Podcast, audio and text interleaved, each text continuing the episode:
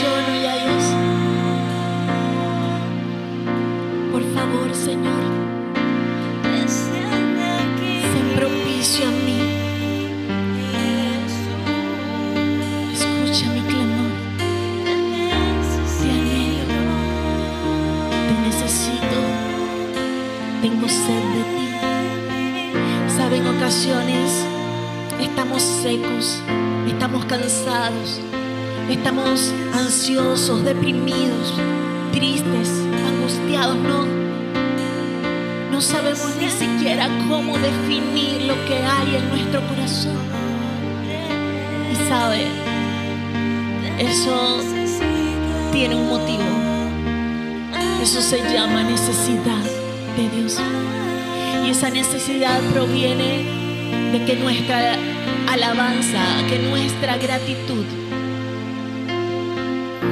no es hacia Él. Jesús dijo, de una fuente no pueden brotar dos tipos de agua. No puede haber bendición y maldición. No puedes alabar a Dios y amar al mundo. Eso causa sequedad en tu corazón, en tu vida.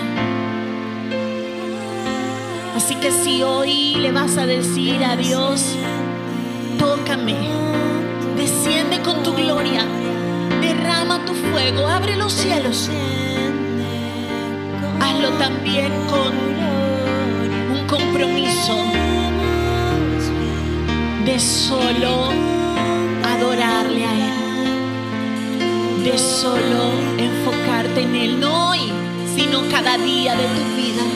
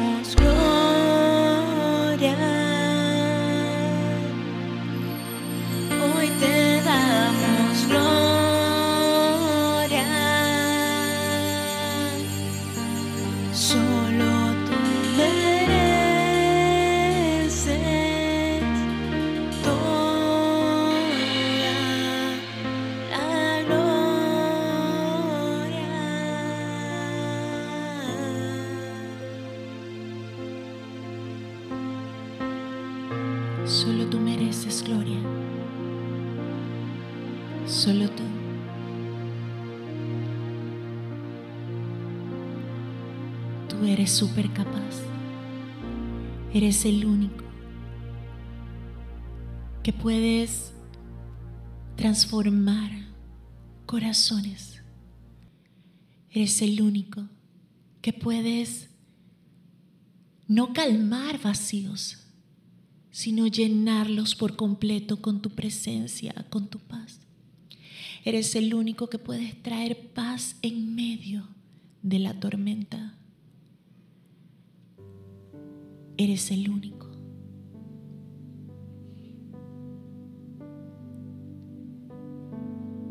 En ocasiones hay tormentas en nuestros corazones. Y sí, tal vez esa tormenta sea causada por una tormenta externa. Pero tú puedes conocer a Jesús, ese que habla en tu corazón y le dice a la tormenta de tu corazón, calla, enmudece. Y esa tormenta le obedece en paz, en sosiego, en su presencia. Él te da la salida ante aquella tormenta externa. Pero necesitas entregar tu corazón completo. Necesitas que Él sea el rey de tu corazón. Y tal vez tú dirás, tengo meses, años que acepté a Jesús en mi corazón. La pregunta es, ¿Él es el rey de tu corazón?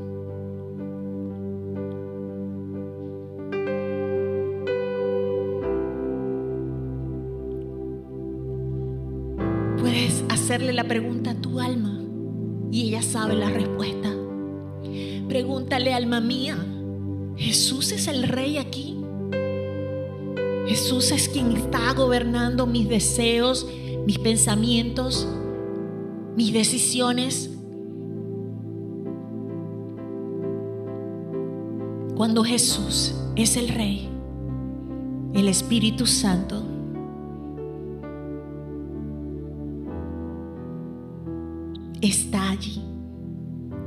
sanándote, rodeándote. Él abre tus ojos para que puedas ver, para que puedas experimentar, para que puedas estar consciente de que los cielos fueron abiertos por Jesús. Que su Espíritu Santo pueda hacer temblar tu corazón, tu alma.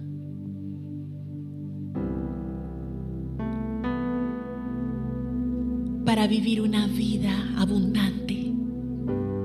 Sabe, por mucho tiempo hemos asociado que esa vida abundante tiene que ver con tranquilidad financiera, emocional, familiar, de amistades. Pero yo he comprobado que la vida abundante que Jesús prometió es esa paz interior. Es poder entenderlo y conocerlo. Y hoy digo como el apóstol, no digo haberlo alcanzado, no, pero una cosa hago, prosigo, lo intento cada día. El llamado es una invitación a que corones a Jesús como rey que le des el control, la capitanía de tu corazón al Espíritu Santo y que tú pases a ser un siervo. Espíritu,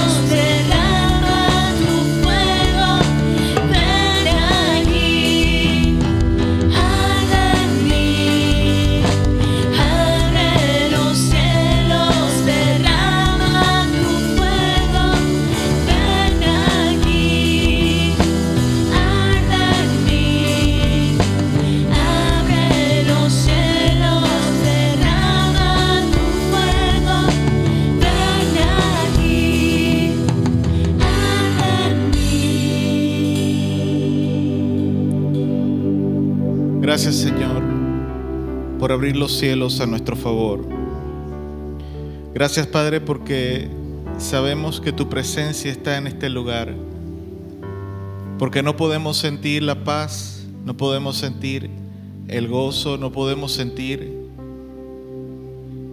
la simple tranquilidad que podemos experimentar en este momento, a pesar de las dificultades que podemos estar viviendo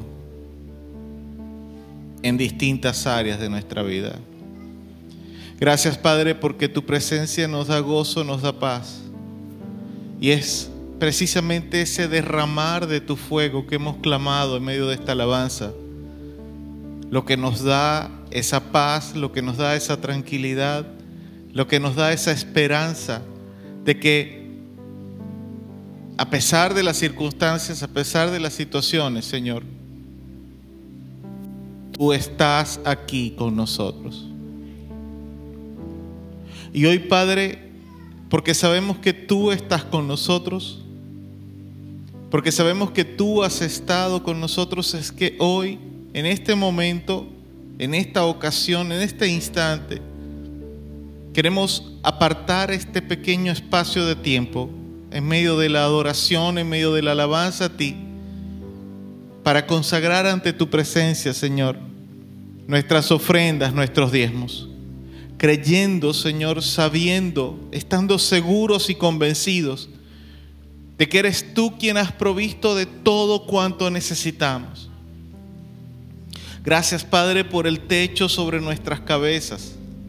Gracias, Padre, por el lugar donde tú nos permites morar o vivir como familia.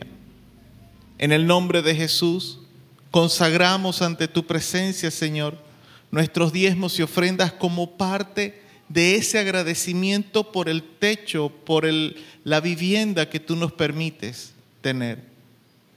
Gracias, Padre, por los alimentos, por el calzado, por el vestido. Gracias, Padre, por la familia. Gracias, Padre, por las cosas materiales y por las cosas inmateriales también. No tenemos cómo pagar todo cuanto tú nos das. Pero de alguna manera u otra, Señor, alabamos y adoramos tu nombre de la forma como lo hemos hecho, con alabanzas, con nuestra actitud, con nuestra reverencia a ti.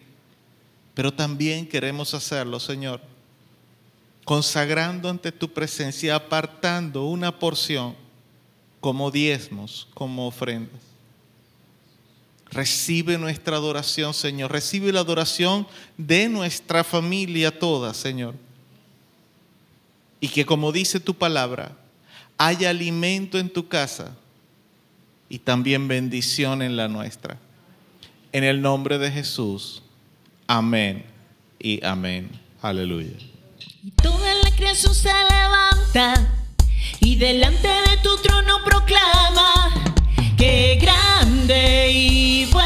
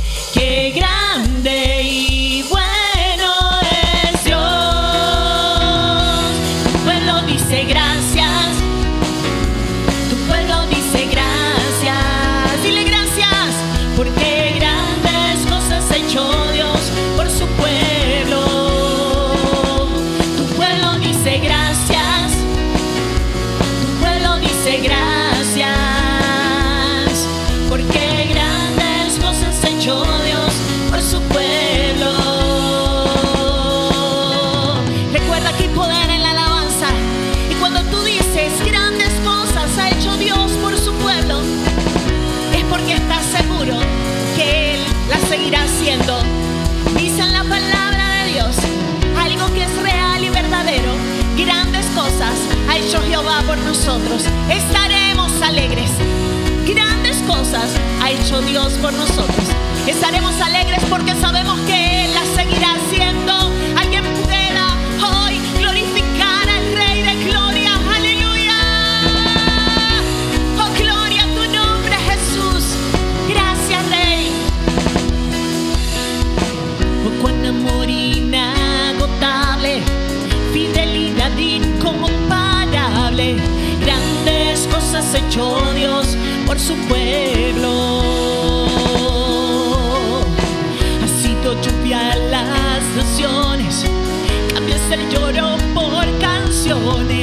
Grandes cosas echó Dios por su pueblo.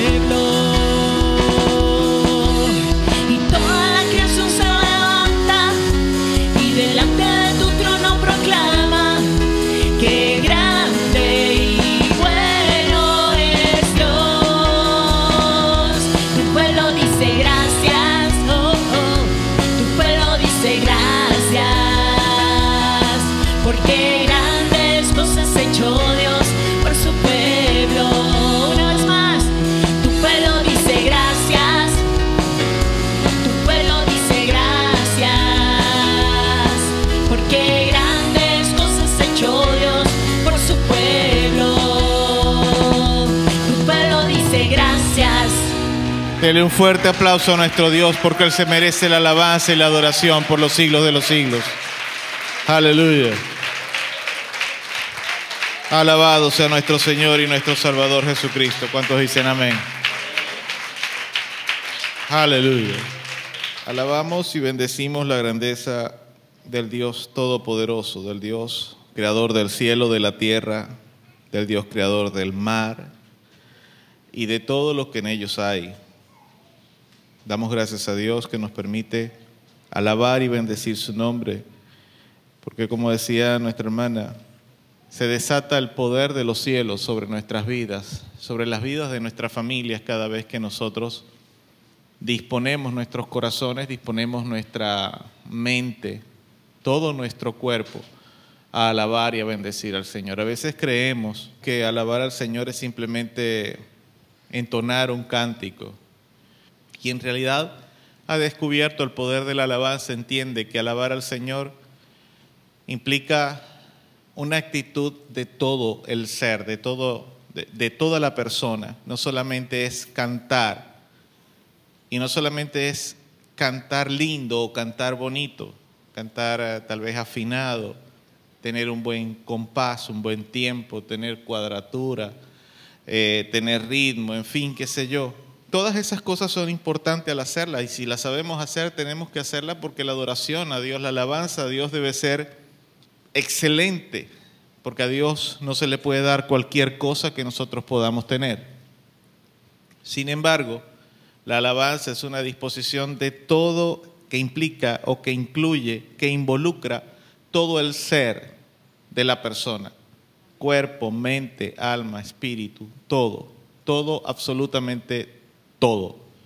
Cuando alabamos al Señor debemos disponer nuestra mente, disponer nuestro corazón, disponer nuestra alma, darle al Señor lo mejor que nosotros tengamos, no darle al Señor cualquier cosa.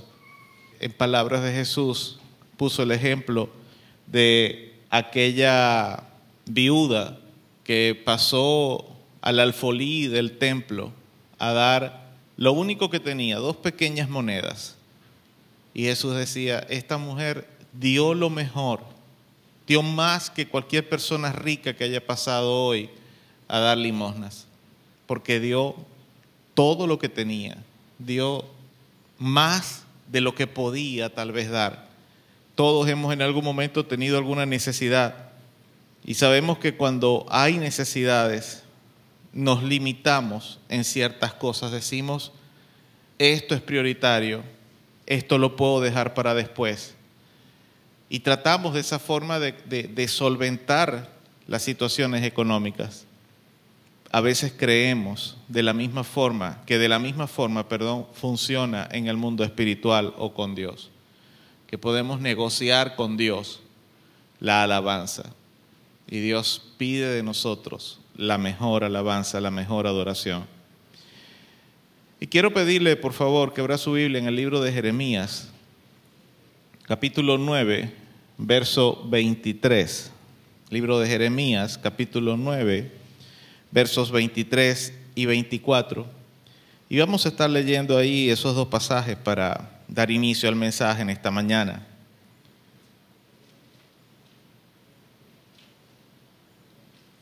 Jeremías capítulo 9, versos 23 y 24.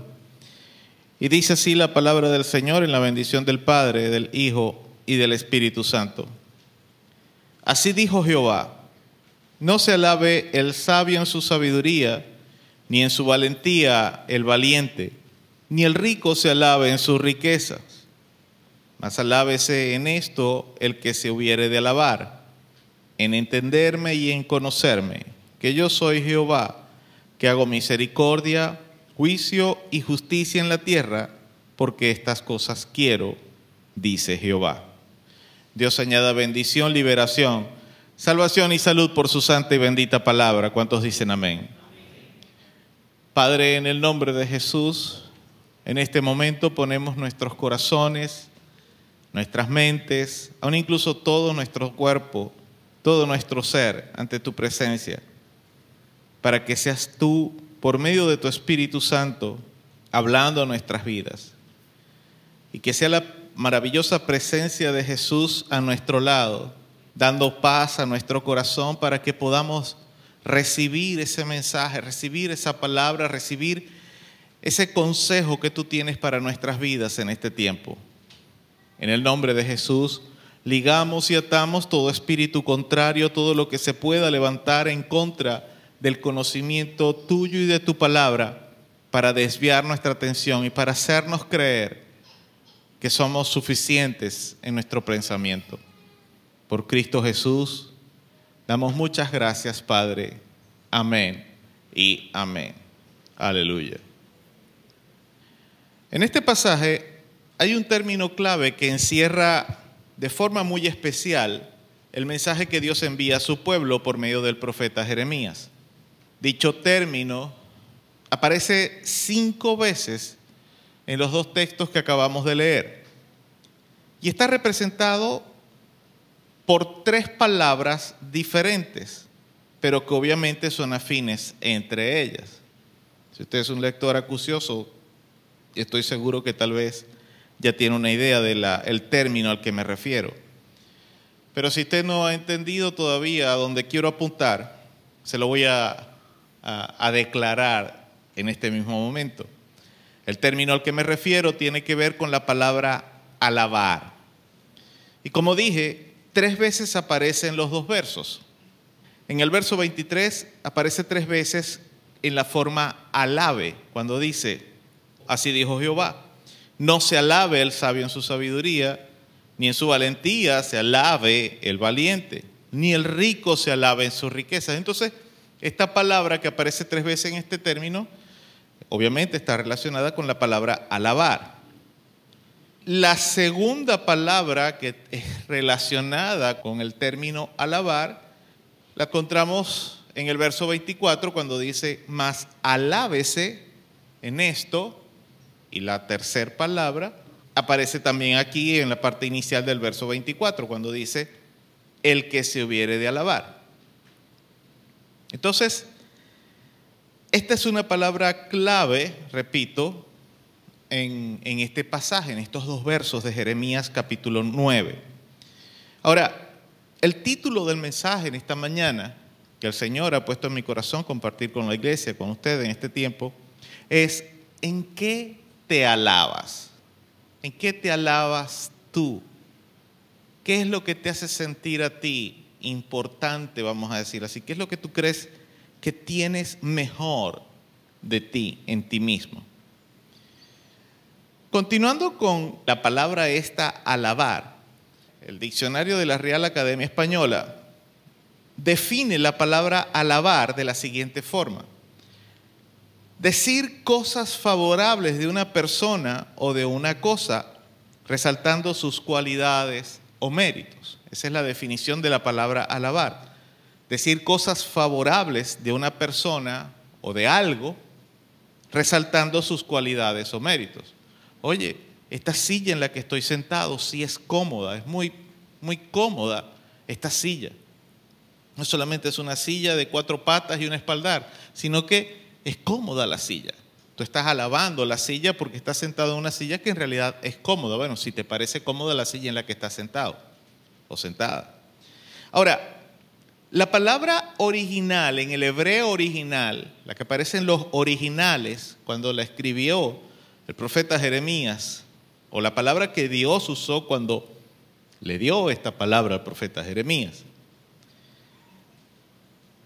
es la palabra hebrea, o es el término hebreo, halal, que implica la idea de hacer espectáculo, alardear y de esta forma convertirse en necio, hablar elogiosamente.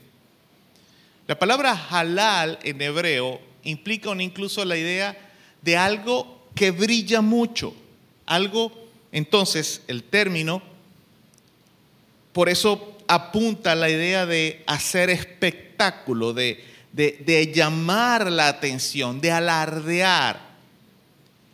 Y el término en español, en nuestro idioma, que creo que tal vez es más cercano a esta idea de la palabra hebrea halal, es adular.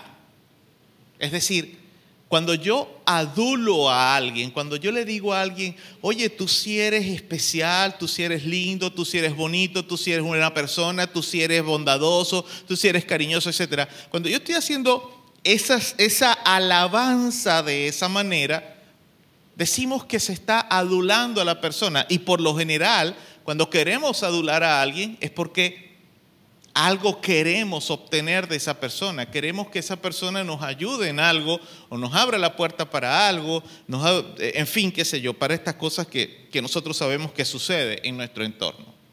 Ahora, no es parte del, de, del mensaje en esta mañana, pero siento en mi corazón que es necesario aclararlo, porque desde el primer momento en que iniciamos el servicio comenzamos hoy con una nota de darle la importancia a lo que es la alabanza a Dios.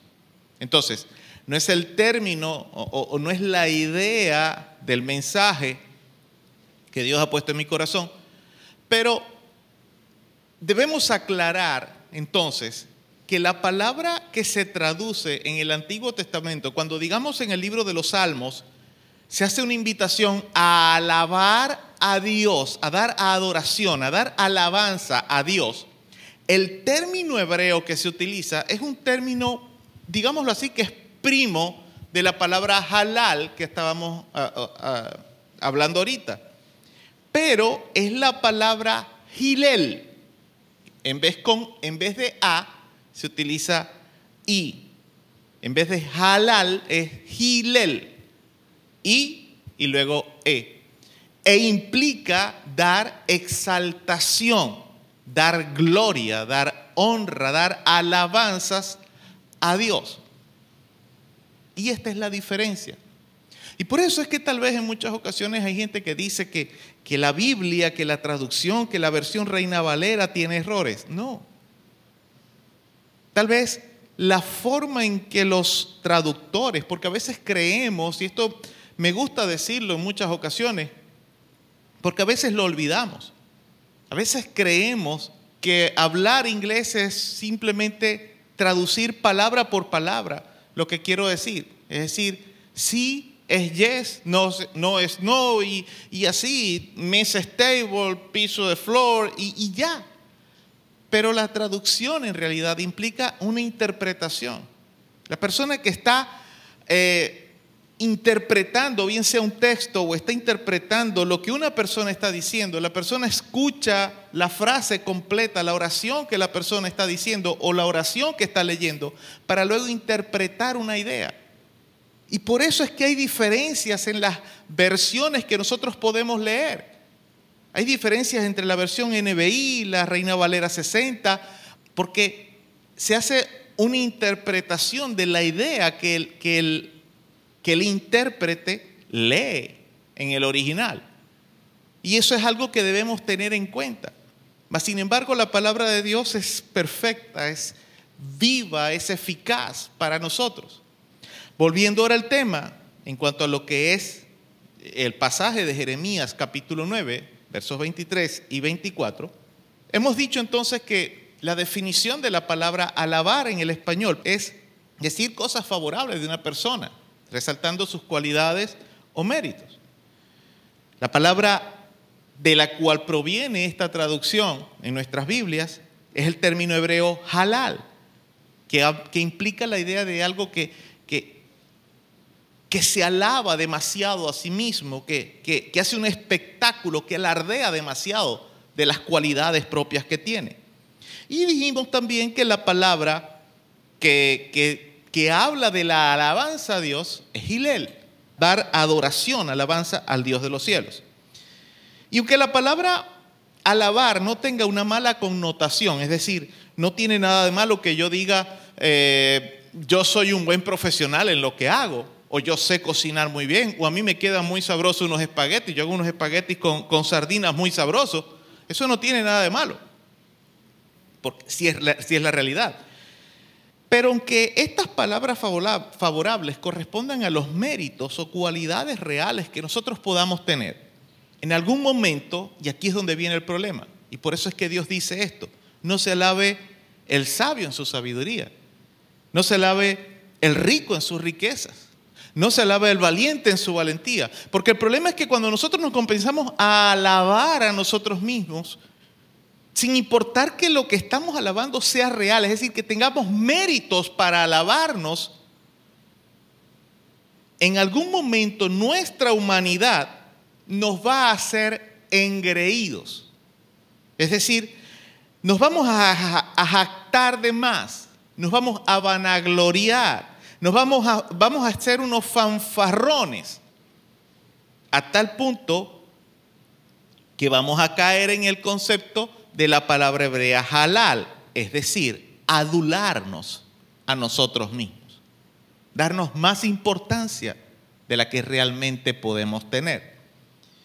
Y aunque pueda considerarse normal que nosotros los seres humanos, cuando prosperamos, nos alabemos, o las personas o terceras personas nos alaben, ante Dios este tipo de conducta no está del todo bien. Porque el asunto es que cuando nos alabamos demasiado, nos estamos pavoneando, nos estamos mm, exaltando por algo que en realidad no es nuestro.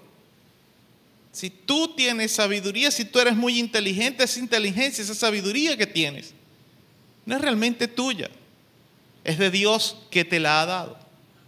Si tú tienes muchas riquezas, la Biblia dice que Dios es el Dios del oro y de la plata y el dueño de todo lo que hay en este mundo entonces realmente no es tuya. Si fuera tuya te la pudieras llevar cuando te mueres. Pero cuando te mueres todo eso que aquí entonces no es tuya, es prestada. ¿Sí me está entendiendo la idea? Entonces, no está del todo bien que nosotros nos vanagloriemos o nos alabemos demasiado. Porque es de Dios de quien proviene todo cuanto podemos tener. Entonces, en el verso 23 de nuestro pasaje, Dios muestra tres formas posibles en las cuales nosotros de alguna manera u otra nos podemos alabar o solemos alabarnos, los seres humanos. Estas son las tres cosas principales en las que nosotros nos podemos alabar. Y vamos a, vamos a hablar un poquito de cada una de ellas y a conseguir los errores aquí. La primera de ellas, Dios dice, no se alabe el sabio en su sabiduría. La primera entonces es sabiduría. No es malo tener conocimiento, tener inteligencia o tener sabiduría. De hecho, la Biblia nos dice que si estamos escasos de sabiduría, la pidamos a Dios, el que la dará abundantemente y sin reproche, según Santiago capítulo 1, verso 5. Entonces, ¿por qué Dios dice aquí en Jeremías 9:23, no se alaba el sabio en su sabiduría? Tal vez por esto es una de las razones por las que mucha gente dice, oye, la Biblia tiene contradicciones. Por una parte te dice, no se alabe el sabio en su sabiduría, dice Dios. Y por otra parte, oye, si tú te crees que tú eres muy bruto, pídele a Dios sabiduría que Él te va a dar abundantemente y sin reproche.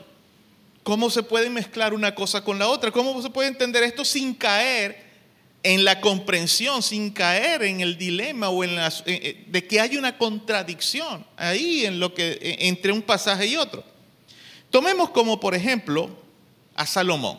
Tomemos como ejemplo a Salomón. Un rey que al principio de su gobierno pidió a Dios sabiduría para poder gobernar a la nación que tenía la, la obligación o el llamado de gobernar. y Dios le concedió la sabiduría que le pidió.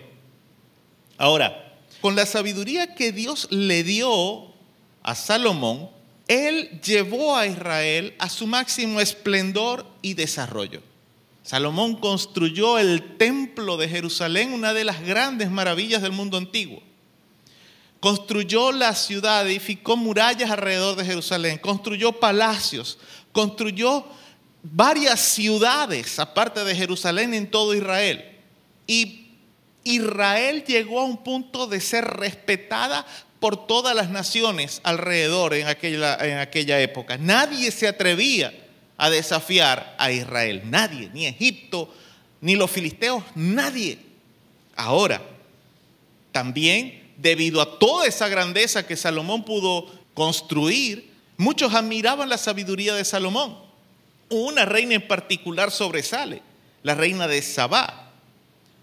Una reina que se fue con todo un séquito completo a visitar a Salomón, dice la Biblia que se presentó con presentes, con regalos, con especias aromáticas, con oro, con regalos de plata, porque había escuchado de la fama de Salomón, de la sabiduría de Salomón, y ella quería ver con sus propios ojos y escuchar todo lo que Salomón podía decir. Había forma de comunicarse por WhatsApp, ni por Telegram, ni, ni por eh, redes sociales, no había televisión, ella no podía ver un video de, Salomón como, eh, como nosotros podemos ver un video de algún profesor en estos tiempos que tal vez nosotros admiremos. Entonces ella dijo, yo voy a ir hasta allá, hice un largo viaje con todo su séquito. Esta mujer admiraba a Salomón quiso conocerlo. Dice también en Segunda de Crónicas, por lo menos, Segunda de Crónicas capítulo 9, versos 22 y 24. No tiene que buscarlo, lo estoy dando solamente como referencia. Si usted quiere puede anotarlo para luego consultarlo. Que muchos reyes alrededor de Israel admiraban a Salomón e iban todos los años a visitarlo. Querían estar con Salomón para aprender algo de él. Mire, Salomón era, no sé, como un gurú de, eh, como dicen ahora, un gurú de la tecnología en aquel tiempo. Todo el mundo quería ir a ver allá, ver qué, qué cosas nuevas había en Jerusalén para entonces llevar a sus reinos, tratar de llevar esos avances que habían en Jerusalén, en Israel, para sus reinos. Entonces la gente admiraba a Salomón por su sabiduría. ¿Cuál fue el problema? El problema fue que el consejo de la propia sabiduría de Salomón le hizo creer que podía hacer cosas que Dios había prohibido para todos los reyes en Israel, incluido él mismo. Y terminó cayendo en una colosal apostasía, es decir, en un colosal abandono de la ley de Dios para el pueblo de Israel. Dios le había dicho al pueblo de Israel en la ley que les dio por medio de Moisés, que cuando tuvieran reyes, ellos no debían hacer varias cosas. Los reyes debían limitarse a de varias, eximirse de varias prácticas que tenían los reyes en aquel tiempo. Número uno, acumular grandes riquezas para sí. Número dos, tener muchas mujeres. Dos de las cosas principales que ellos tenían que eximirse. Número tres, cuidar de hacer cumplir la ley de Dios, ayudar al ministerio sacerdotal, es decir, a los levitas, a que el pueblo cumplie- cumpliera con la ley de Dios. Y en esas tres cosas Salomón falló. ¿Por qué? Porque en su sabiduría él creyó que estaba por encima de la ley de Dios. Por ejemplo, la Biblia dice en 2 de Crónicas 9:27 que Salomón acumuló plata y oro para sí.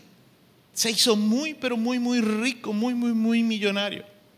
No hallaba qué hacer con el dinero. Y no el tesoro de la nación como tal, sino su tesoro personal. Ese tesoro personal, digámoslo así, del cual David ofrendó una buena parte cuando se iba a comenzar a recaudar los materiales o a reunir los materiales para construir el templo, cuando David quiso construir el templo, pero Dios le dijo a David, mira, tú no lo vas a construir. Sin embargo, por tener este propósito, te voy a dar el privilegio de que sea tu hijo uno de tus hijos el que construya casa a mi nombre, y que fue el caso de Salomón. Ahora, Primera de Reyes 11.3 dice que también tomó muchas mujeres para sí. Tuvo más de 700 concubinas. Yo no sé qué comía Salomón.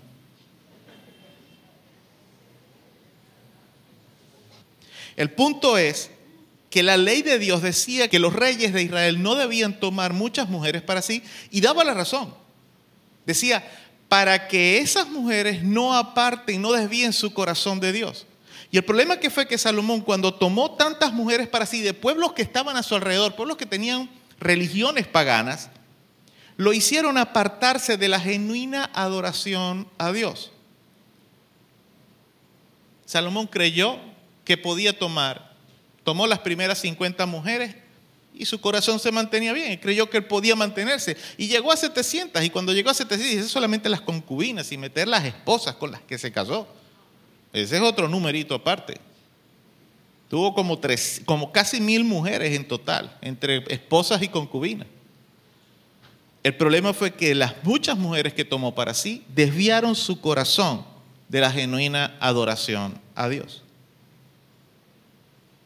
Salomón propició, después de haber construido el templo a Dios, al Dios de los cielos, también levantó altares de adoración a dioses paganos. A la mayoría de los dioses paganos de los pueblos alrededor de Israel, Salomón también propició el culto a esos dioses. Al dios, por ejemplo, entre algunos de los tantos que adoró, a Astoret, la diosa Astoret, diosa de la fertilidad y del sexo.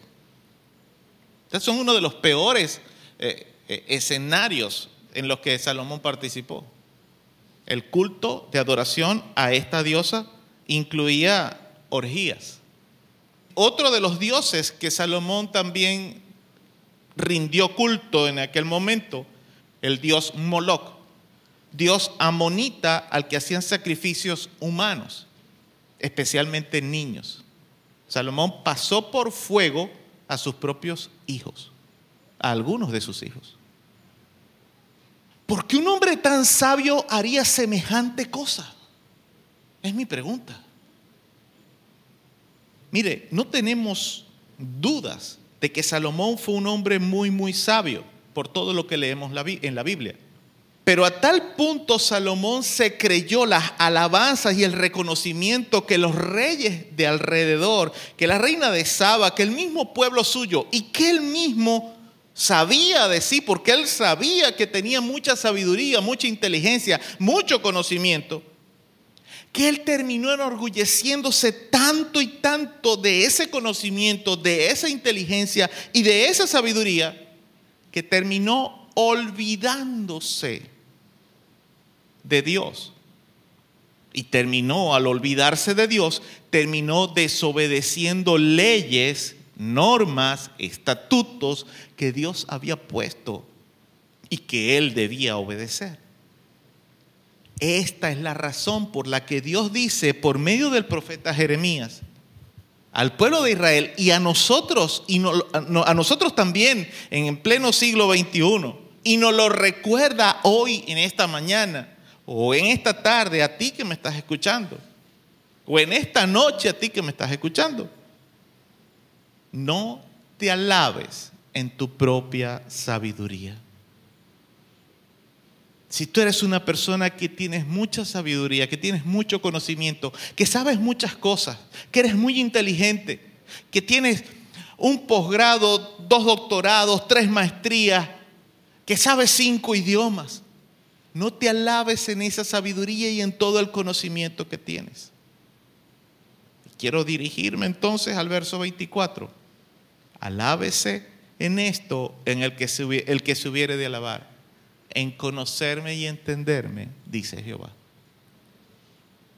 Lo segundo en lo que nosotros solemos alabarnos los seres humanos. Lo primero es, es eso, en la sabiduría, el conocimiento, la inteligencia que podamos tener la capacidad para resolver problemas. Lo segundo, la segunda parte del verso 23 dice, ni en su valentía se alaba el valiente. Es posible que esta sea una de esas partes donde muchos dicen que la Biblia también se contradice. Porque Dios le dijo a Josué, esfuérzate y sé valiente. No temas ni desmayes porque yo estaré contigo donde quiera que vayas. El famoso pasaje de Josué 1.9. Ajá, ya va. Dios le dice a Josué, esfuérzate y sé valiente. Pero aquí viene por medio de Jeremías y nos dice, ni en su valentía se alaba el valiente. O sea, si yo soy valiente, entonces no voy a decir que yo soy valiente. ¿Qué es eso, Dios? Decidiste. ¿Pido, eh, me esfuerzo y soy valiente o no me alabo en ello? No, no lo reconozco, no digo que soy un temeroso, un cobarde, una persona que sale huyendo ante todas las situaciones. Vamos a tomar como ejemplo ahora un caso distinto a Salomón. Vamos a, considerar por un momento el caso de Sansón. Un hombre que fue escogido por Dios desde antes de nacer para ser juez en Israel. Y no juez cualquiera, porque en otras ocasiones he dicho que para mí Sansón fue el primer, eh, el verdadero primer vengador, no el Capitán América, haciendo alusión al, personaje de, de ficción de las tiras cómicas que fue llevado al cine no hace mucho tiempo, hace algunos años atrás, el Capitán América, que dice que según el genio del creador, dice que era, eh, o del creador de, esta- de- de estas historias, era el primer vengador, el famoso Capitán América. Porque Sansón tenía una fuerza sobrehumana. Pero el hecho de que Dios dotó a Sansón con esa fuerza tenía un propósito. Y aún incluso desde antes de nacer el propósito fue declarado en jueces capítulo 13, verso 5. Cuando el ángel le dice a sus padres, cuando el ángel le anuncia a sus padres que, que no habían podido tener hijos en ningún momento, y le dice, bueno, van a, van a tener un hijo, pero este niño va a ser apartado, no va a tomar sidra, no va a, pasar navaja por su cabeza, por su cabello, nunca se va a cortar el cabello, porque será nazareo, apartado, consagrado para el Dios de los cielos. Y el propósito de esto es, según jueces capítulo 13, verso 5, para salvar a Israel de los filisteos. Es el propósito de que Sansón de que a Sansón Dios lo dotara de esa fuerza sobrehumana que tenía. La fuerza que Sansón, tenía lo hizo desarrollar un sentido del valor también bastante temerario. Porque Sansón hizo cosas, ok, sí, Sansón tenía mucha fuerza, tenía mucha capacidad, pero también fue un hombre que demostró tener mucha valentía. Siendo un, comenzando, antes de comenzar a juzgar a Israel y a traer salvación para Israel, una de las cosas en las que Sansón se dio cuenta, Sansón percibió en sí mismo la fuerza que tenía de parte de Dios, es que en jueces capítulo 14, versos 5 y 6, dice que Sansón se enfrentó a mano limpia, sin cuchillo y sin nada, a un león joven y lo mató. Le metió la mano al león, lo agarró por la boca, le abrió la, el hocico, la jeta, como quiera usted ponerlo, le partió la quijada y lo abrió por la mitad. Hay que tener fuerza para hacer eso. Porque ni siquiera con un gatico creo que nosotros podemos hacer eso. Él lo hizo con un león y un león, no un león viejo, un león joven. Dice la Biblia. Entonces Sansón se dio cuenta de que sí era como sus padres le habían dicho. Ahora, otra de las cosas que hizo que, que- que- que demuestra mucha valentía es que lo andaban buscando los filisteos para matarlo. Y él se fue y se refugió en un pueblo, en una aldea. Y cuando los aldeanos, las personas del pueblo se dieron cuenta de que era Sansón, eh, lo fueron para agarrarlo, para, para entregarlo a los filisteos. Y él les dice, ¿me juran ustedes que no me van a matar? Y él dice, sí, nosotros lo que te queremos es entregar a los filisteos. Y él dice, está bien. Él les pone sus manos atrás para que lo amarren y se lo entregan a los filisteos. un destacamento de mil filisteos fue y andaba buscando a un solo hombre llamado Sansón. Se los entregaron, esta gente se los entregó a los filisteos en un valle, y en aquel valle, después que se los entregaron a los filisteos, dice la Biblia que Sansón rompió las amarras con lo que lo habían amarrado como si fuera pabilo, y consiguió una quijada de burro fresca, de un burro que estaba recién muerto por ahí. Y con una quijada de burro mató a los mil soldados filisteos que lo habían ido a poner preso. Hay que ser valiente para eso, porque yo puedo tener mucha fuerza. Pero enfrentarme a mil hombres, yo solo, armado con una simple quijada de burro, hay que tener valor. Hay que tener guáramo, hay que tener los pantalones bien puestos. En aquel tiempo, bueno, la túnica. Ajá, pero es que eso no fue todo. En una ocasión lo andaban buscando también los filisteos, pues que Salomón era, eh, perdón, Sansón era medio atestado también en lo que hacía, en la forma de él vengar lo que los filisteos hacían a, a los israelitas. En una ocasión agarró, se cansó, cazó, no recuerdo cuántas, creo que fueron 100 zorras, no recuerdo bien en este momento, y les amarró en las colas unas teas, es decir, ramas de paja, les prendió fuego y las soltó en los campos de trigo de los filisteos en una noche. Al otro día, pregunte usted, ¿cómo amanecieron esos campos? Totalmente inservibles. Por eso andaban los filisteos buscando a Sansón. Y en una ocasión se metió en un pueblo de la región de Gaza, porque el problema era que era bastante enamorado también el muchacho. Más enamorado con tu queque. Enamorado de una muchacha.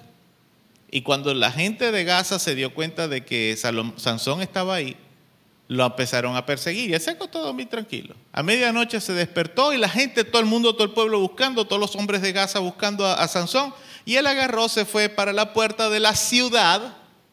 Las puertas de la ciudad eran una cosa que tenían más o menos unos 8 metros de ancho por unos 4 metros de alto, de madera de así, unos 10 o 15 centímetros de ancho, sacó las puertas de la ciudad y se las llevó hasta el monte Hebrón y ahí se las puso. Vengan a buscarlas aquí. Se burló de ellos.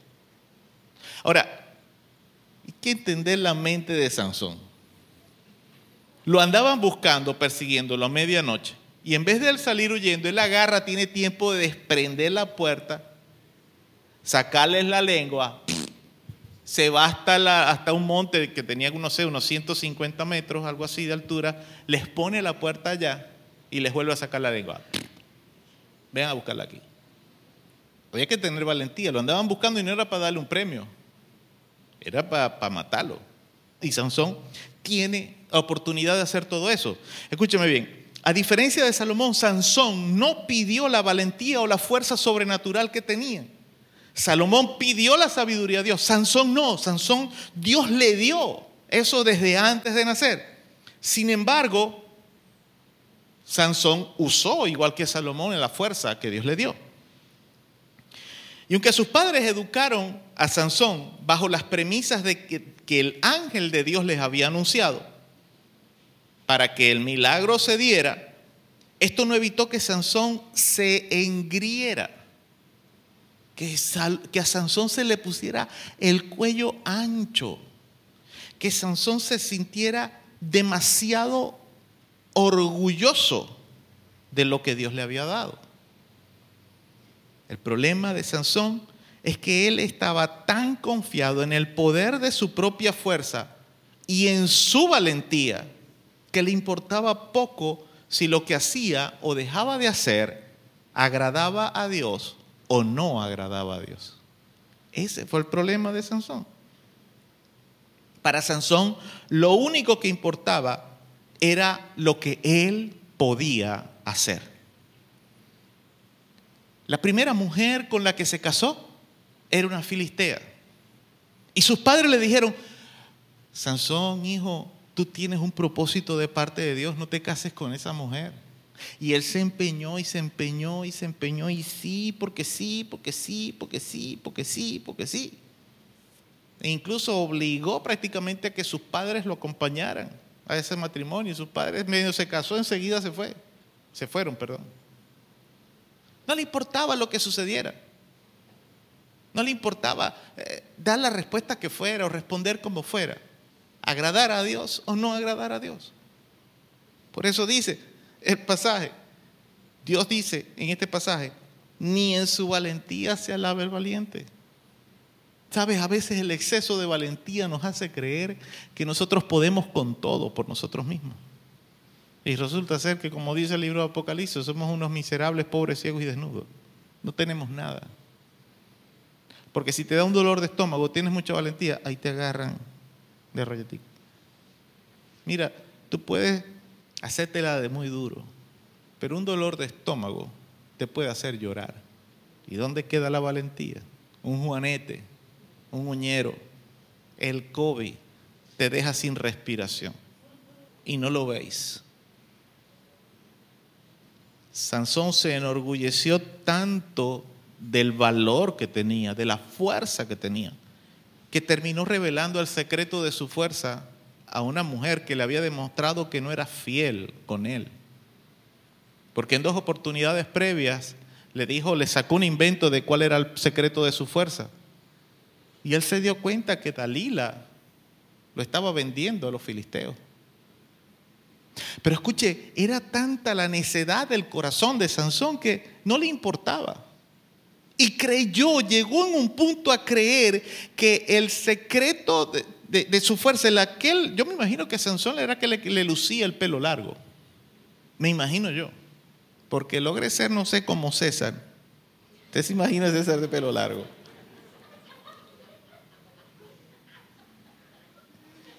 Hay una aplicación que uno le puede poner pelo a la gente. Vamos a hacer, vamos a hacer la prueba.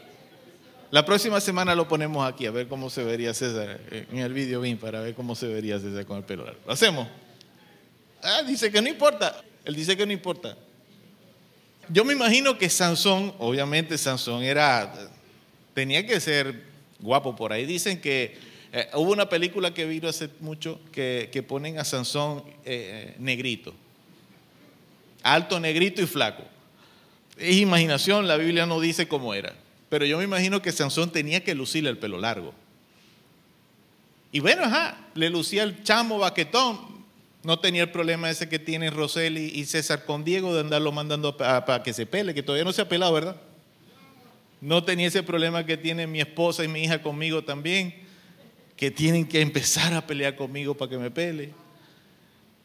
A Sansón no, Sansón nunca tuvieron que andar sus padres detrás de él para que se pelara. ¿Por qué? Porque el ángel les dijo que nunca se pasaría navaja por la cabeza. Y yo me imagino que, repito, le tenía que lucir el pelo largo para que él no quisiera picárselo tampoco. Él escuchó tantas veces desde su niñez, desde su juventud, que no se debía cortar el pelo, que no debía tomar vino, en fin, todas estas cosas.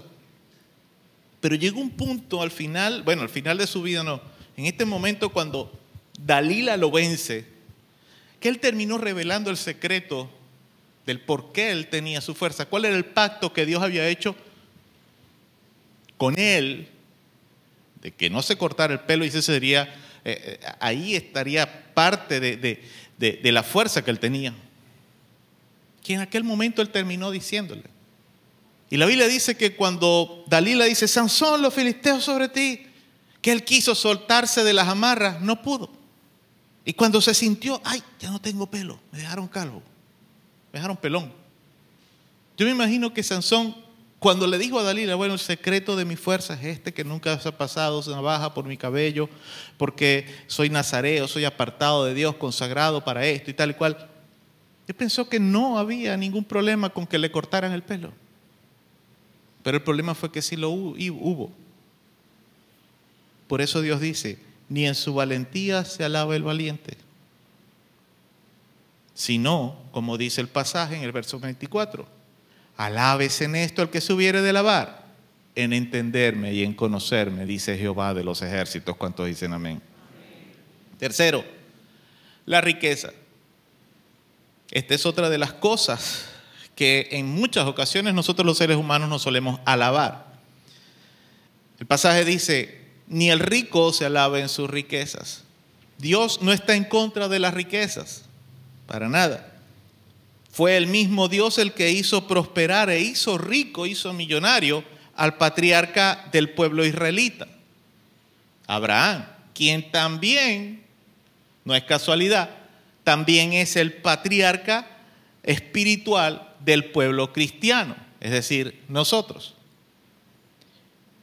Dios tampoco opina, como dicen algunos políticos populistas, que ser rico es malo. Pero ellos dicen, su discurso es ese, ser rico es malo, pero ellos mismos tienen tanto dinero que de solo ver cómo viven, dan asco. Dios no es así. Dios dice, mío es la plata, mío es el oro, y si, estás, eh, eh, si, si necesitas algo, piden lo que yo te lo daré. Ahora, ¿por qué dice entonces aquí, si Dios prosperó a Abraham de la forma que lo hizo, y a sus descendientes, a Jacob, Jacob fue un hombre supermillonario? ¿Por qué Dios dice aquí, ni el rico se alabe en sus riquezas? Los evangelios sinópticos, hay un ejemplo también para ilustrar esto, o para hablar de esto.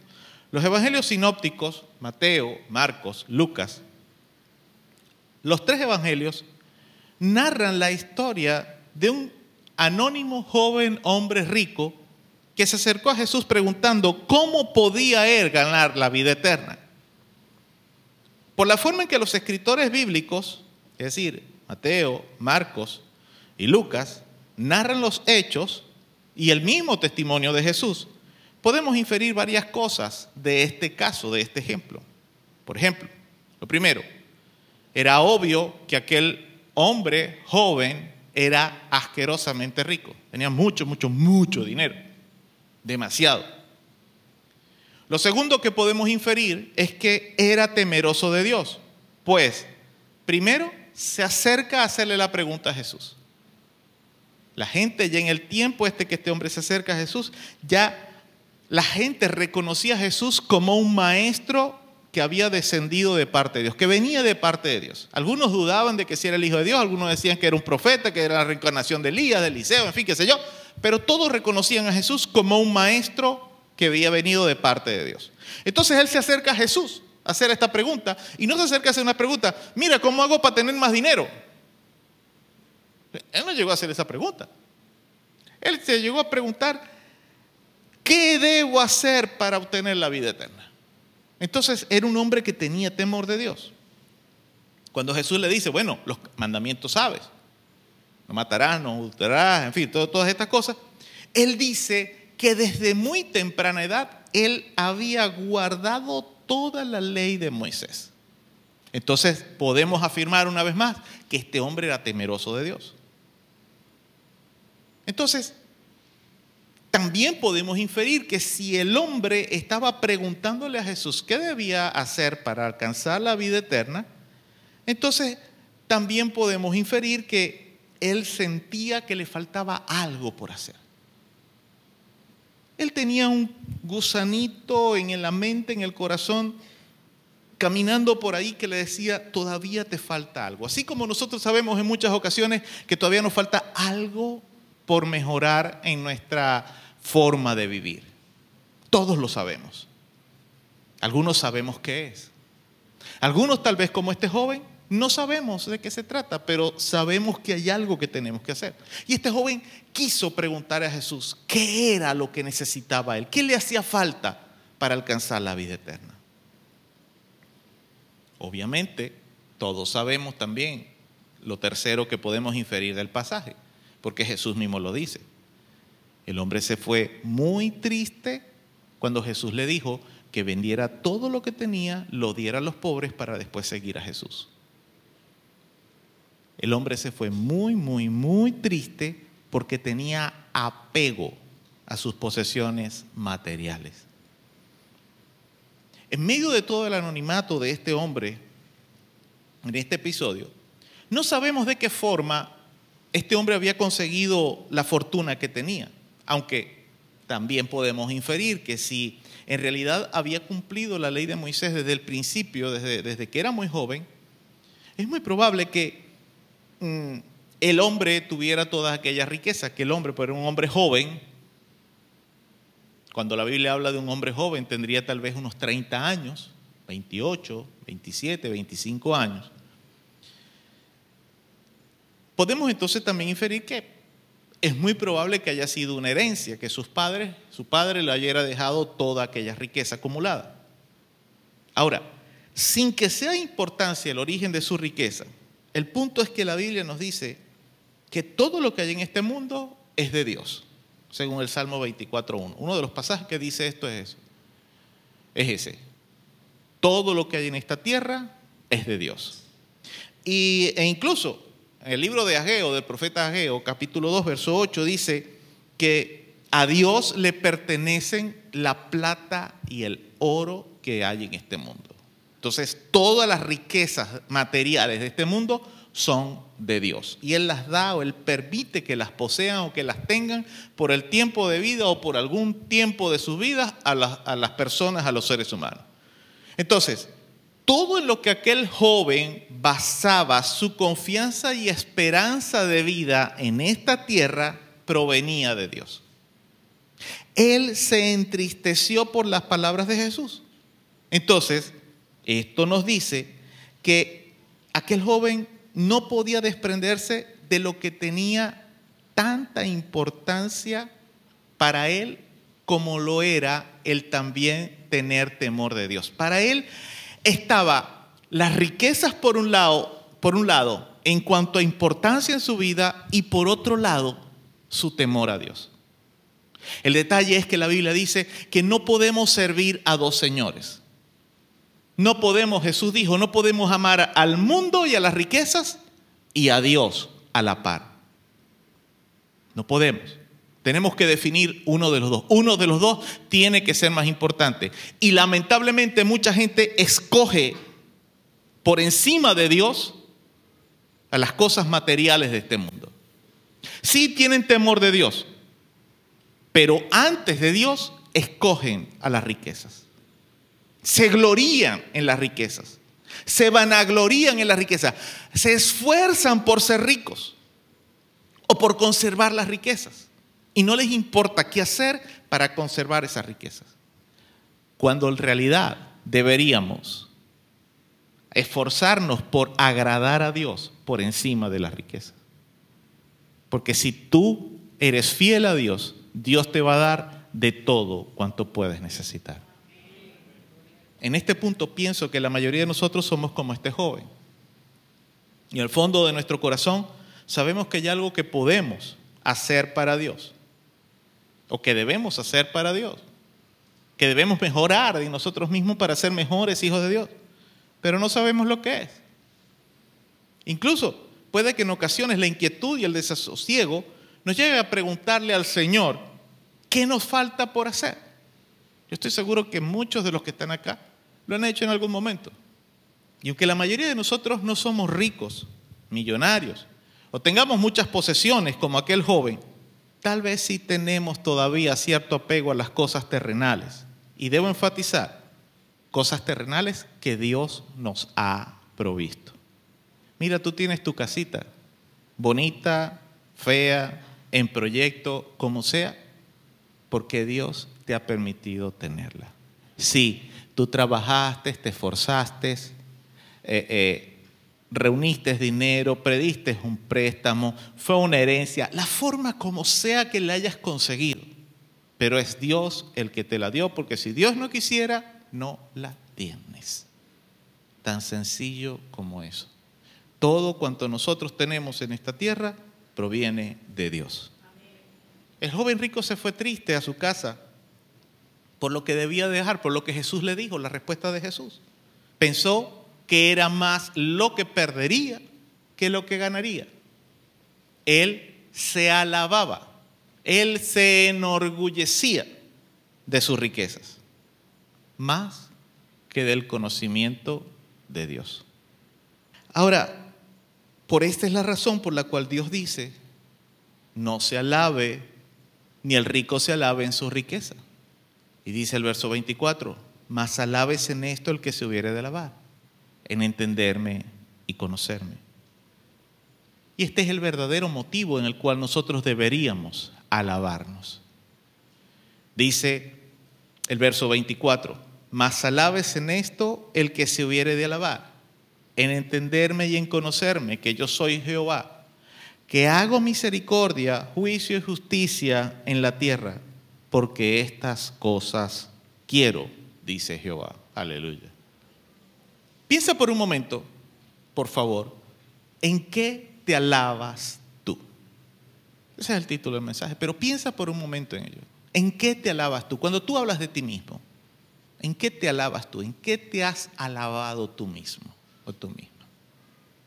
Trata de hacer un diagnóstico que sea sincero de ti mismo o de ti misma. Piensa por un momento, por favor. ¿Qué te causa orgullo? ¿Qué te, qué te hace sentir orgulloso cuando alguien te pregunta por lo que has hecho, lo que has conseguido? ¿Qué te hace sentir orgulloso? Orgullosa.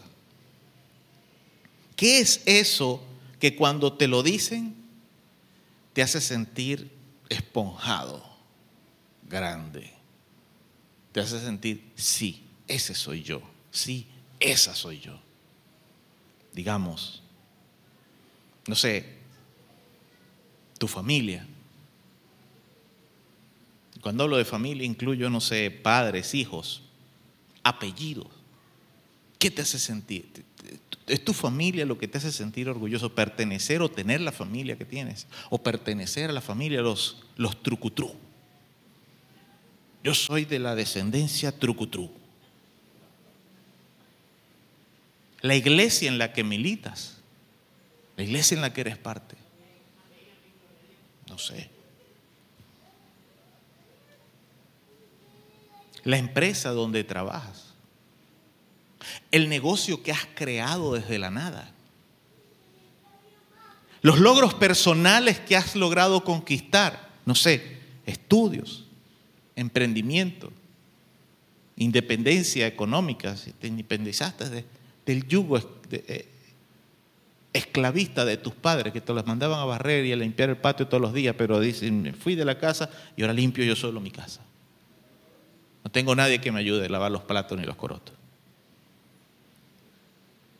Tal vez te sientes orgulloso de ser parte de un partido político. No sé. En fin, cualquier cosa que te haga sentir orgulloso, que haga sentir que, que cuando te sientes parte de eso o cuando te dicen o cuando tú dices yo soy esto o yo tengo esto, tú te sientes importante. ¿Ya sabes lo que es? Todo esto lo he dicho simplemente para eso, para crearte una idea, para que puedas dar con eso, porque a veces las cosas, parece paradójico, pero las cosas de las que nos sentimos orgullosos tal vez están escondidas. Porque a veces nos sentimos orgullosos de cosas que no nos atrevemos a reconocer delante de los demás. Porque sabemos que, que son cosas que tal vez no están muy bien. Entonces, ¿en qué te alabas tú? Dice el verso 24, mas alábese en esto el que se hubiere de alabar, en entenderme y conocerme, que yo soy Jehová, que hago misericordia, juicio y justicia en la tierra, porque estas cosas quiero, dice Jehová. Escúcheme bien esto. No hay nada que debería estar por encima de esto. En realidad en la práctica no sucede así. Nosotros nos alabamos, nosotros nos sentimos orgullosos de muchas cosas. Tal vez de la profesión que adquirimos, tal vez de, la familia, de los hijos que Dios nos dio, tal vez, no sé, de trabajar en un ministerio en la iglesia en particular, tal vez, no sé, de, haber pasado, de estar, de tener, esta iglesia tiene que 21 años, o bueno, de estar desde el año primero, desde los primeros servicios de esta iglesia, tener 21 años en esta iglesia, no sé, o tener 40 años en el Evangelio, pero tener 40 años de conocer al Señor, no es en realidad conocer a Dios. Porque es probable que muchos de esos años que tú dices haber conocido al Señor, hoy has estado caminando en el Señor, pero según tus propios términos. Entonces, repito, nada debería estar por encima de esto. Este es el verdadero motivo de alabanza que tú y yo deberíamos tener. Escúcheme, escúcheme, perdón. Fíjese cómo dice el pasaje, alábese en esto el que se hubiera de alabar, en entenderme y conocerme. Mira, ¿cómo puedes tú entender la mente de Dios que es infinita? No puedes.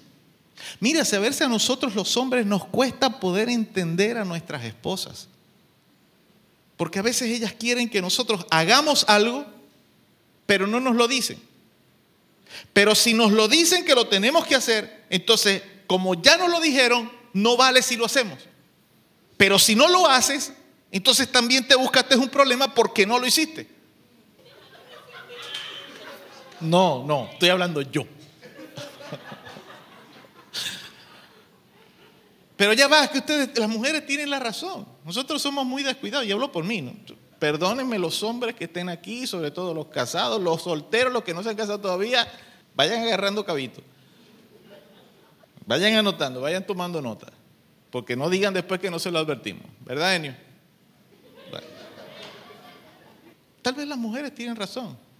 Y voy a hablar por mí, repito, somos muy despistados. No prestamos atención a las cosas que deberíamos prestar.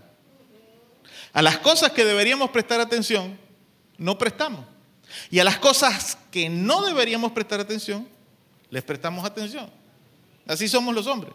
Pero el problema es que como raza humana, hombres y mujeres, en cuanto a nuestra relación con Dios, somos igual que nosotros los hombres con respecto a las esposas. Tanto hombres como mujeres no podemos en nuestra mente natural poder entender a Dios.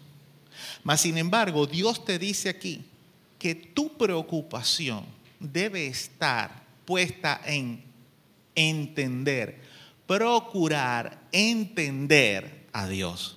Todos los días tu preocupación número uno debe ser entender y conocer a Dios. ¿Por qué? Porque Dios hace misericordia, juicio y justicia en la tierra. Y esas cosas quiere. Mire, ¿por qué Dios te está diciendo que tú debes preocuparte por entender a Dios y por conocerle? Porque si tú conoces y entiendes a Dios, tú puedes entender el verdadero justicio de- eh, sentido de lo que es la misericordia con las personas, la justicia y el juicio. Tú vas a poder ser una persona ecuánime en el trato con tus semejantes. Tú vas a poder ser una persona que agrade a Dios en realidad. ¿Por qué? Porque te has preocupado por entender y conocer a Dios. Y en eso es en realmente de lo que tú deberías sentirte orgulloso cada día de ti mismo. Que hoy tú te esforzaste por entender y conocer a Dios. Sin importar lo que la gente diga, sin importar lo que los demás puedan pensar, puedan creer. Hablamos al principio de la diferencia entre el tipo de alabanza que Dios dice aquí que nosotros nos damos a nosotros mismos en nuestra sabiduría, en nuestra valentía, en nuestra riqueza. Y en cuanto al sentido este de lo que Dios dice en lo, que, en lo cual nosotros deberíamos alabarlo, alabarnos, perdón. La diferencia en este tipo de autoalabanza personal con el resto de las que Dios critica en Jeremías 9:23 es que esta encierra el entender y conocer a Dios, quien hace misericordia, juicio y justicia, porque esto es lo que Él quiere de nosotros. Así que te repito una vez más, ¿en qué te alabas tú?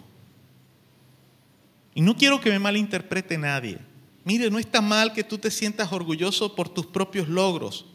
No está mal que tú te sientas orgulloso de tu hijo, de tu hija, de tu familia. No está mal que tú te sientas eh, eh, mal, valga la redundancia de la palabra, por ser parte de, una iglesia, de una comunidad, por haberte graduado en una universidad X. Mira, no está mal que, que tú digas o que la gente te alabe porque tú eres una persona muy valiente. Que tú te has enfrentado a distintas situaciones en la vida y lo has hecho con, aplomo.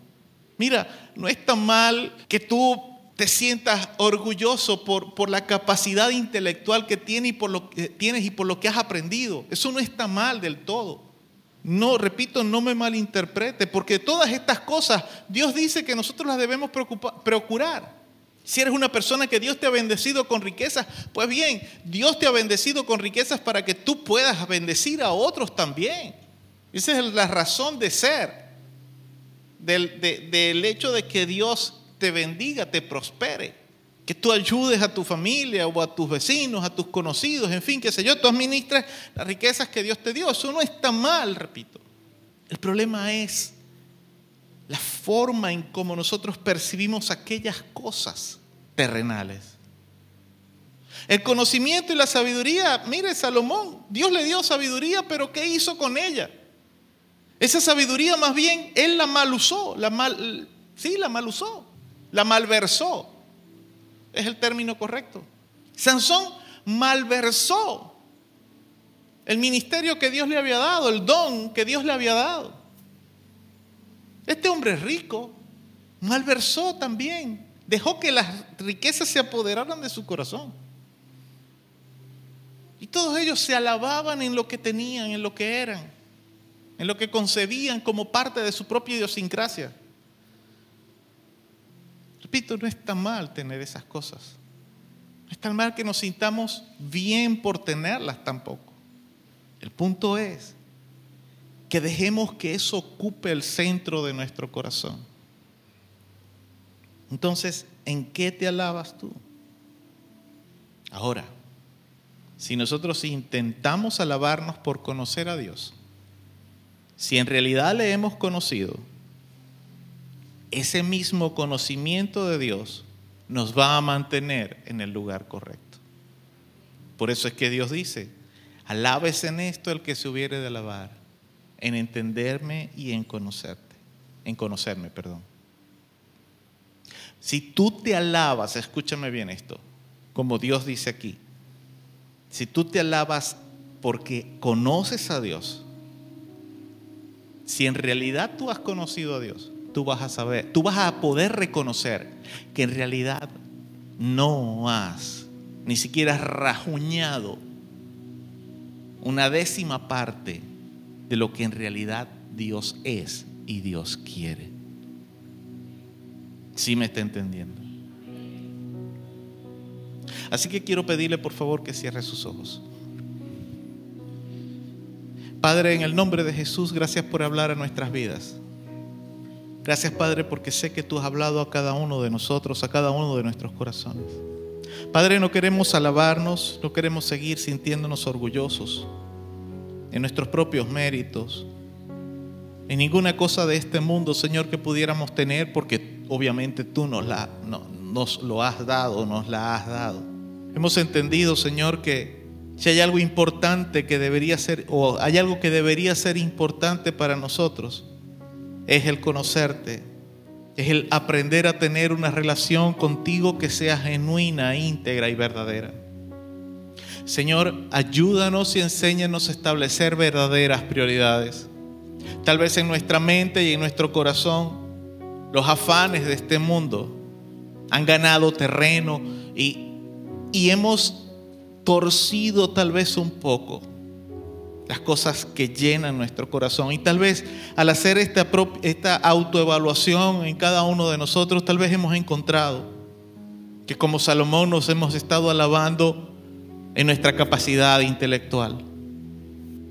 Tal vez como Sansón nos hemos alabado en, en- nuestra valentía o en nuestra fuerza física, en aquello que tenemos como hombres, como mujeres, tal vez en el atractivo físico, tal vez en lo que podemos hacer para impresionar a los demás. Tal vez eso nos, nos ha estado haciendo sentir orgullosos de tal forma, Señor, que nos hemos olvidado de sentirnos orgullosos de buscar tu presencia cada día. Tal vez como este hombre rico, anónimo, de los tiempos de Jesús. Tal vez no es ni la sabiduría ni las capacidades físicas que podamos tener, sino las cosas materiales, aquellas, eh, aquello que, que ha estado robando el tiempo en nuestro corazón. Hoy, Padre, en el nombre de Jesús, queremos seguir el consejo que tú dabas al pueblo de Israel por medio de Jeremías. Queremos alabarnos en conocerte y en entenderte. Queremos alabarnos, Señor, en que cada día nos esforzamos por obedecerte y obedecer tu palabra. Tal vez fallamos en el proceso, Señor, pero podemos sentirnos al menos satisfechos en que de alguna manera u otra estamos haciendo el esfuerzo por conocerte y entenderte. Padre, que hoy en el nombre de Jesús, en medio de esta oración, pueda haber un cambio de paradigma mental, un cambio de intención en el corazón de cada uno de nosotros, Señor. Habiendo reconocido que tal vez nos hemos alabado en cosas que no deberíamos hacerlo. Que hoy podamos decidir, Señor, quiero alabarme. Quiero sentirme orgulloso de que mi mayor propósito es entenderte, oh Dios, y conocerte. Así que quiero pedirle, por favor, si es tu deseo, como dice Jeremías 9:24, si es tu deseo comenzar a alabarte, en conocer y entender a Dios, ponte de pie en el lugar en el que estás. Tú que me estás escuchando por radio, haz lo mismo también. Es importante que decidamos. Aquel joven rico se fue triste. No pudo decidir cambiar las prioridades en su mente. La Biblia nos dice que Salomón entró en esta apostasía y lamentablemente no tenemos referencia de que él haya corregido. Sansón le sacaron los ojos, lo llevaron cautivo. Mas sin embargo, él clamó a Dios, lo perdonara y, y pudo tener un, un último acto para reivindicarse. Este joven rico no pudo, no pudo cambiar su tabla de valores. Al menos no en aquel momento, tal vez en el futuro lo pudo hacer. Tal vez, no sé, imagino yo, tal vez cuando escuchó todo lo que Jesús vivió, murió, la forma como murió, el, hecho de escuchar o de verlo, tal vez resucitado, cambió su tabla de valores. Tal vez pudo renunciar a sus riquezas en algún momento. ¿Qué vas a hacer tú? ¿En qué te vas a seguir alabando? Levanta tu mano. Padre, en el nombre de Jesús, pongo ante tu presencia cada persona que tiene su mano en alto en este momento. Creo en el nombre de Jesús que tú le has traído a escuchar esta palabra porque tienes un propósito especial. Porque hay cosas que quieres cambiar en su mente y en su corazón. Hay cosas que quieres cambiar de cada uno de nosotros, Señor, en cuanto a la forma en que percibimos nuestra vida, la forma como desarrollamos nuestras vidas a diario. Tal vez nos hemos estado pavoneando, enorgulleciendo, alabando, jactando, Señor, por cosas simplemente materiales.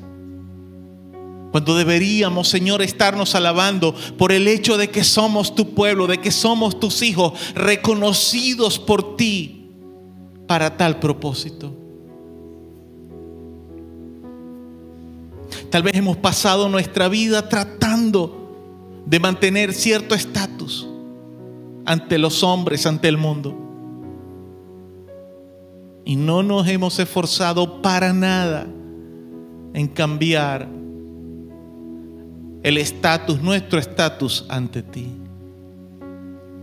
Hoy, Padre, queremos cambiar esto.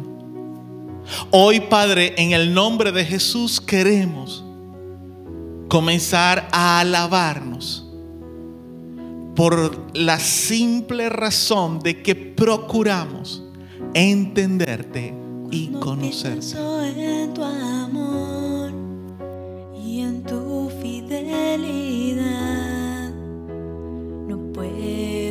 hacer más que postrarme y adorar. Y cuando pienso en cómo he sido y hasta dónde me has traído,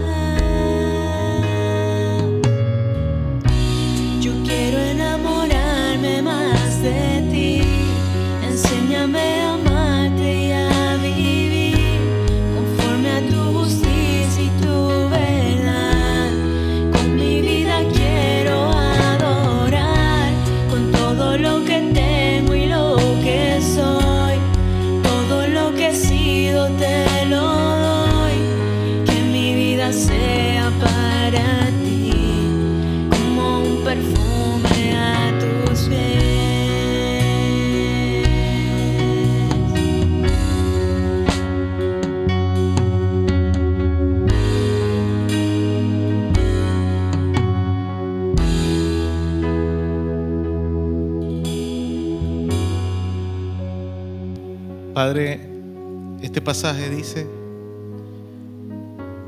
mas alabes en esto el que se hubiere de alabar, en entenderme y conocerme, que yo soy Jehová, que hago misericordia, juicio y justicia en la tierra, porque estas cosas quiero, dice Jehová.